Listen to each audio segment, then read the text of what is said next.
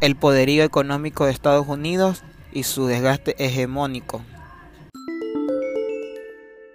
Es innegable que Estados Unidos ha impulsado la economía mundial desde prácticamente 1945, aunque no ha sido la única. De hecho, la Unión Europea, al consolidarse y ampliarse, ha contribuido considerablemente a este aspecto, al igual que otros países como Japón o China, la cual ha tenido una gran explosión de crecimiento y expansión comercial mundial.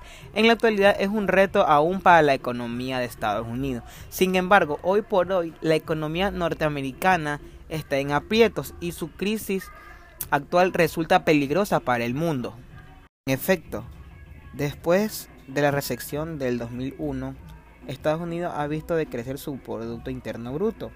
En el 2003 poseía un 2.5%, en el 2004 aumentó a 4 a 3.10 para alcanzar un máximo de 4.40 en el siguiente año.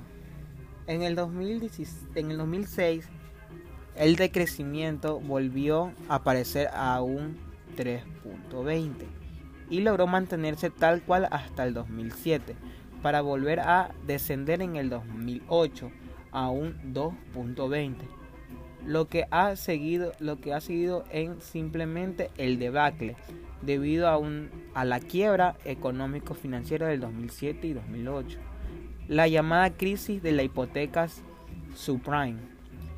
Vendría luego de la crisis bursátiles mundiales de enero y octubre del 2008 y de ella la crisis del euro para terminar en un amplia crisis económica mundial. Aunada de los altos precios del petróleo y un déficit ya enormemente al bruto. Y, y al incremento de los cuantiosos gastos militares para aplacar el nacionalismo iraquí. El crecimiento norteamericano se colapsó en el 2009 al descender su Producto Interno Bruto a un histórico por lo bajo el 1.1 de, de, crecimiento. Esto viene a demostrar entre las otras cosas que ha cacareado eh, globalmente es más que americanización del mundo, cuestión que implica muchos riesgos y que ventajas aprietan a sus sucesiones, con ellos grandes deudas y preocupaciones sobre el futuro de la economía mundial. Parte del problema de este lento crecimiento económico puede encontrarse en la preferencia del gasto gubernamental deficitario por encima del desarrollo económico para las empresas estadounidenses.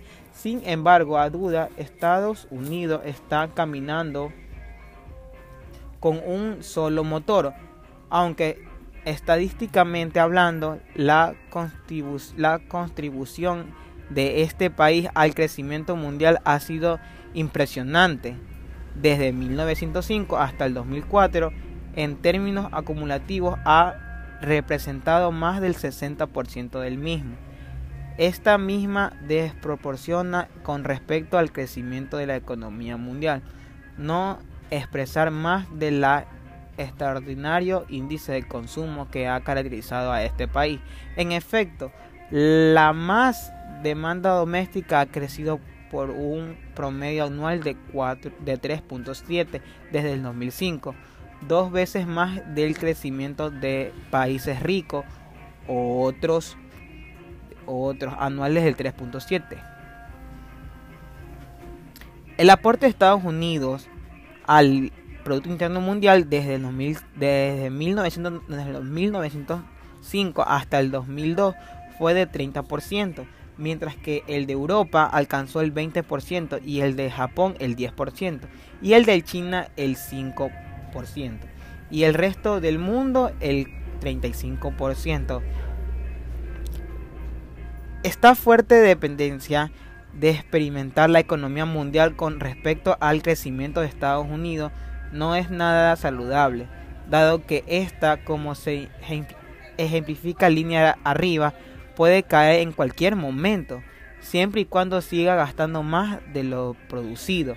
En esta circunstancia, no pocos miembros de la comunidad internacional podrían padecer las consecuencias de una nueva recesión. Nuevas estrategias hegemónicas de la Unión Europea y Estados Unidos ante el mundo en el siglo XXI. Si algo caracteriza las relaciones de la Unión Europea y Estados Unidos actualmente es el mutuo relevo de ambos al momento de compartir las grandes decisiones de material de política regional y, mundial. Esta situación continuará siendo fuente de, de tensos encuentros y discordias, mismo que tendrá que ser negociados, dando que junto representaba a una de las instancias de poder de poder que riegan buena parte de la geopolítica mundial. Ellos cobran aún más relevancia al contactar que la Unión Europea es, es, es ya la su región más rica y poderosa después de Estados Unidos y más grande en relación de su población de 500 millones. En sentidos, la relación entre ambos socios deberán ser más competitiva, tanto el, el plano político, militar, como en principalmente en la economía y comercio.